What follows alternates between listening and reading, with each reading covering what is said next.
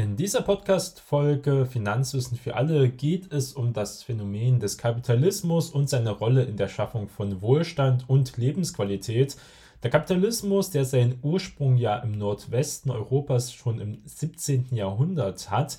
Die ersten Aktien bekanntermaßen gibt es ja zum Beispiel in der Niederlande. Das hatte damals auch ganz klar was mit Venture zu tun, also mit Risiko es ging darum, Schiffe zu bewirtschaften, tauglich zu machen, dafür Kapital ranzuschaffen, um damit neue Länder zu entdecken, neue Länder damit auch auszubeuten, zu besiegeln, eine Vielzahl zu machen. Das war natürlich sehr risikoreich, solche Schiffe zu finanzieren, einfach diese ins Ozean stechen und dann auf gut Glück oft mit mehr oder weniger Konzepten dann mit einem großen Risiko von einem Totalverlust Inseln, Schätze und andere Völker entdecken. Dafür wurde Geld benötigt und deswegen wollte man äh, sagen, okay, wir beteiligen euch daran, ihr gebt uns Geld und wenn wir erfolgreich sind, dann kriegt ihr auch eine Gewinnauszahlung.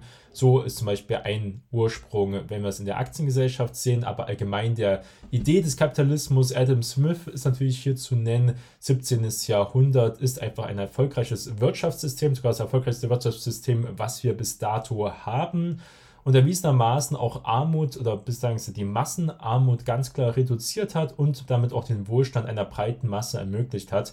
Wenn wir in der Geschichte zurückblicken, gibt es keine Zeit, wo die Menschen so ja, reich waren, so gut gelebt haben, so lange gelebt haben wie jetzt. Wenn wir es vergleichen mit den letzten 200, 300, 400 Jahren bis 1000 Jahre zurück, ging es den Menschen noch nie so gut wie jetzt. Und das liegt natürlich auch daran, dass wir seit etwa dem 17. Jahrhundert diesen unglaublichen Aufstand haben wenn es um Wohlstand und um Lebensqualität geht. Und das kommt eben vom Kapitalismus. Die Dynamik des Kapitalismus ist eine seiner herausragenden Eigenschaften, die es eben ermöglicht, sich ständig weiterzuentwickeln. Wir reden hier über die kreative Zerstörung, dass man auch sagt, okay, es ändert sich viel, Unternehmenskonzepte, Unternehmensideen gehen kaputt, gehen pleite, funktionieren nicht mehr, weil Konkurrenz kommt und dann am Markt diese besiegt.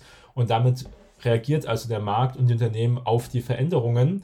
Das System basiert also auf einem sehr evolutionären Zusammenspiel. Als Evolution, was uns ja auch geprägt hat, ist von einer ähm, dezentralen Privateigentumsstruktur umwoben. Preisbindende Märkte und politischer Stabilisierung machen diese Mechanismen noch, äh, können diese effektiver mitgestalten, muss man ähm, hiermit erwähnen. Der Kapitalismus entsteht dort, wo es eine kapitalintensive Massenproduktion gibt. So war es nämlich früher, so ist er entstanden, die von einer breiten Kundenschicht bezahlt und gekauft werden kann. Also ist die Frage von Angebot und Nachfrage. Im Gegensatz zu anderen Wirtschaftsordnungen, die sich auf eine Oberschicht konzentrieren, also wir haben zum Beispiel früher den Adel gehabt und das Sklaventum in dem Bereich noch lange, noch in Preußen und in Deutschland, gab es auch eine Art Sklaventum. Die Landbesitzer, die, die kein Land besitzt haben, ähm, in diesen Bereichen, das war in der Geschichte eigentlich ganz oft so. Und es ermöglicht jetzt der Kapitalismus eine größere Verteilung von Gütern und Dienstleistungen, dass man überhaupt das aufsteigen kann. Früher war es ja durch Geburt festgelegt, wer was besitzen kann überhaupt und wie weit man aufsteigen kann. Das war natürlich eine große Revolution in diesen Systemen. Der Kapitalismus wird natürlich auch kritisiert, das muss man auch sagen. Es wird gesagt, dass seine Qualität immer davon abhängt, von den Menschen natürlich und von unseren menschlichen Fehlern, die wir einfach alle haben oder menschlichen Neigungen besser gesagt. Da gehört zum Beispiel Gier dazu, da gehört Neid dazu und andere negative Eigenschaften, aber eben auch die guten Eigenschaften wie Empathie, wie dass wir miteinander zusammengehören, uns unterstützen. Das sollte man natürlich auch erwähnen, dass im System auch inhärent ist. Ohne geeignete soziale, ethische und politische Rahmenbedingungen wird gesagt, kann das System zu negativen Folgen führen. Das kann man in der Geschichte auch beobachten. Am Anfang Kapitalismus, Karl Marx äh, beschreibt das ja auch zutreffend. Da kann man ähm, wirklich das Kapital empfehlen, wenn man dieses System verstehen möchte. Danach seine Kritik muss man sich natürlich nicht anschließen und das tun wir auch hier nicht. Aber das System beschreibt er schon zutreffend. Es geht also um den Wandel von Technologie. Also Technologie spielt bei Marx eine ganz tiefe Rolle in dem Bereich und damit die Konkurrenz zum Menschen. Es war ja dann so eine Fabrikarbeit, die große Industrialisierung in Großbritannien hat ja zu großen Verwerfungen geführt, die man auf jeden Fall auch als negativ ausführen kann. Zuerst wurde das traditionelle Familienbild zerrüttet, weil auch Frauen arbeiten mussten und dann Kinder. Das war früher nicht so. Früher war die Alleinerwerbstätigkeit Mann. Das lag auch daran, dass bestimmte Maschinen, zum Beispiel Frauen und Kinder, besser dafür geeignet waren, durch ihre Größe, durch ihre Fertigkeiten. Das kommt mit dazu und gleichzeitig mussten alle arbeiten, weil man sonst den Existenzminimum nicht erreichen konnte. Es war auch ein Arbeitszwang damit verbunden. Früher war es auf dem Land äh, natürlich auch ein Arbeitszwang, weil von nichts kommt nichts. Da gab es keine soziale Sicherungssysteme. Das muss man auch dazu sagen. Also Kinderarbeit ist natürlich eine sehr negative Folge. Darauf hat man eben reagiert mit politischen Rahmenbedingungen. Wir reden jetzt immer vom sozialen ähm, Marktwirtschaft in diesen Bereichen und das kann man also auch sehen, dass eine erfolgreiche kapitalistische Ordnung, die eben teilweise staatliche Garantien für finanz- und wirtschaftspolitische Grundsäulen besonders wichtig ist in diesem Bereich, man sagt, okay, man macht eine Rechtsetzung, die Respektierung des Privateigentums. Über das Eigentum werden wir in der nächsten Folge reden. Erhaltung stabiler preisbildender Märkte und auch stabilem Geld, das ist auch wichtig.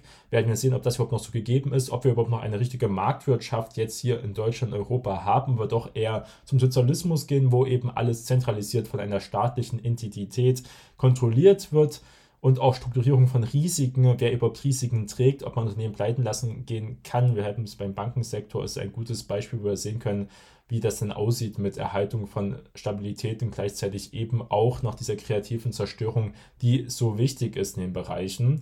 Das Privateigentum steht an vorderster Stelle. Dann ist immer die Frage, ob man ein Anhänger des sogenannten Naturrechts ist oder eben des Rechtspositivismus. Der Unterschied ist einfach, Naturrecht denken viele, es ist das Recht des Stärkeren, das ist damit nicht gemeint. Wenn man nachlesen möchte, was Naturrecht ist, das erkennt sogar der Gesetzgeber, jedenfalls die Gründungsväter, sage ich mal, des Grundgesetzes erkennt sogar das Naturrecht als gegebenes Recht an, nämlich wenn man Artikel 6 Absatz 2 des Grundgesetzes reinguckt, da geht es um die Familie und die Ehe. Und da steht nämlich drin, dass das natürliche Recht, darum geht es, also nicht Naturrecht, sondern das natürliche Recht der Eltern ist die Kindererziehung. Und damit sagt er, okay, also es gibt schon ein Recht, es gibt Gesetz, es gibt Vernunft, das kommt von kann, kommt von der Aufklärung, das Thema Naturrecht. Dieses liegt eben schon vor dem Recht, was zum Beispiel der Gesetzgeber, was Menschen schaffen, Menschen aufschreiben, sondern es gibt nicht verhandelbare Rechte, wie es in der US-Verfassung steht. Und das sind also Gesetze, die jeder Mensch hat. Das ist die Würde des Menschen. Das muss man nicht kodifizieren. Die ist gegeben durch die Vernunft oder dann früher war es eben auch durch die religiöse Überzeugung, sagt man, jeder Mensch ist die Ebenbild Gottes zum Beispiel und damit hat er unveräußerlichbare Rechte. Und das ist damit auch gemeint, auch in der zum Beispiel Gründungsverfassung in der USA ist es ganz klar beschrieben, man hat unveräußerliche Rechte und das ist eben das natürliche Recht jeden Menschen zum Beispiel. Und da könnte man sagen, gehört das Eigentum auch mit dazu, genauso natürlich wie die äh, ja, das Recht auf Leben und das Recht zum Beispiel auf Meinungsfreiheit, also bestimmte Rechte, die jeder Mensch haben müsste und dafür benötigt man kein Gesetz. Das ist eigentlich eine Selbstverständlichkeit, dass man auch keine Menschen zum Beispiel schädigt oder tötet, dass das eben diese Rechte stark eingreift, ohne dass wir dafür ein, zum Beispiel ein Gesetz haben. Aber das ist dann schon wieder Rechtsphilosophie.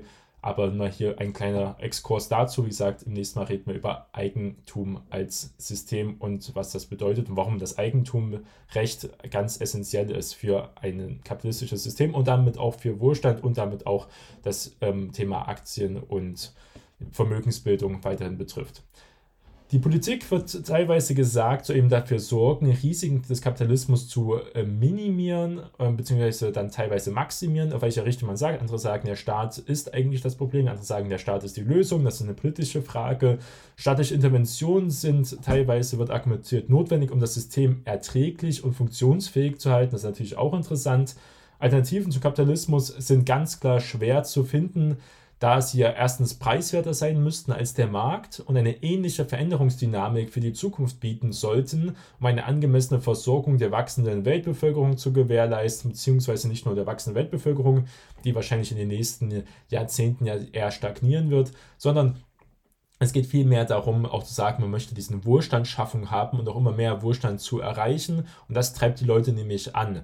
Die Menschen stehen jeden Tag früh auf, nicht nur, weil sie es müssen, das ist ja gar nicht der richtige Fall mehr, zum Beispiel in Deutschland. Leute müssten jetzt nicht unbedingt auf Arbeit, sie würden jetzt nicht verhungern in einer Gesellschaft. Wenn das natürlich alle machen würden, dann schon. Das ist natürlich darauf ausgelegt. Aber der Mensch möchte etwas schaffen. Das ist inhärent in jedem Menschen eigentlich angelegt.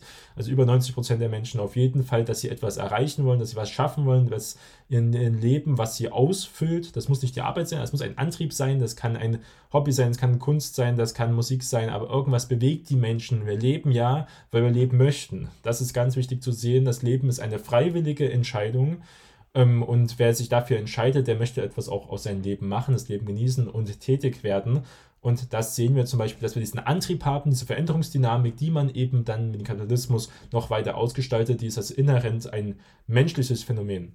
Zusammenfassend sagen wir hier, dass der Kapitalismus trotz auch vieler Kritik von vielen Seiten und auch aktuellen Abgesängen immer noch sehr lebendig ist und essentiell ist für den Wohlstand und die Schaffung von Vermögen.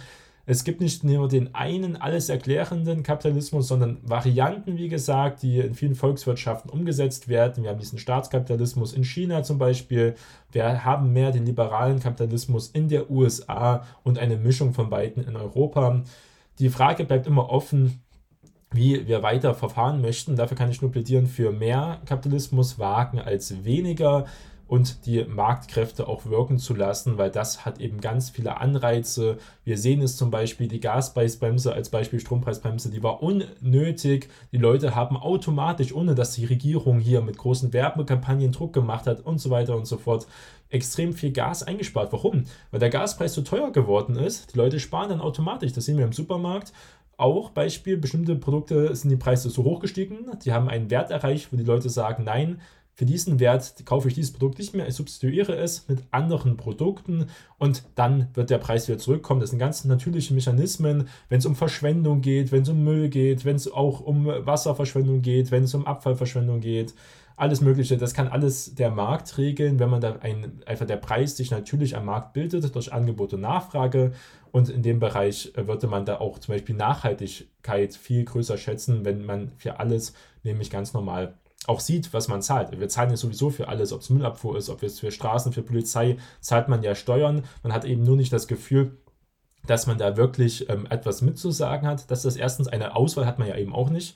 Steuern sind ja, ja an sich, es gibt diesen keinen Spruch, Steuern sind Raub. Es geht darum, dass man sich ja nicht wehren kann. Also es sagt, der Staat zieht diese ein, egal ähm, ob man jetzt zum Beispiel bestimmte Angebote haben möchte oder eben nicht. Man hat also keine Wahl und der Staat hat das Gewaltmonopol und damit eben auch die Möglichkeit, alles durchzusetzen, was er eben durch seinen Rechtspositivismus als Recht beschrieben hat. Er kann sich ja zum Beispiel auch entscheiden, ja, wir werden jetzt irgendwelche Gesetze noch ändern und dann können wir dich enteignen. Und das geht eben nicht wird gesagt wegen dem Grundgesetz, weil wir hier Artikel 14 haben, Eigentumsschutz. Aber gleichzeitig kann es auch nicht gehen, weil es zum Beispiel Eigentumsrecht ein fundamentales, natürliches Recht jeden Menschen ist, genauso wie das Recht auf Leben. Wenn das ein Staat macht, dann ist er eben nicht äh, mehr demokratisch oder freiheitlich, sondern ähm, eine Diktatur und das wollen wir eben nicht haben und dafür muss man für freiheitlichen Kapitalismus, für Freiheit auch kämpfen und dazu stehen und das kann man hier nur mal verstärken.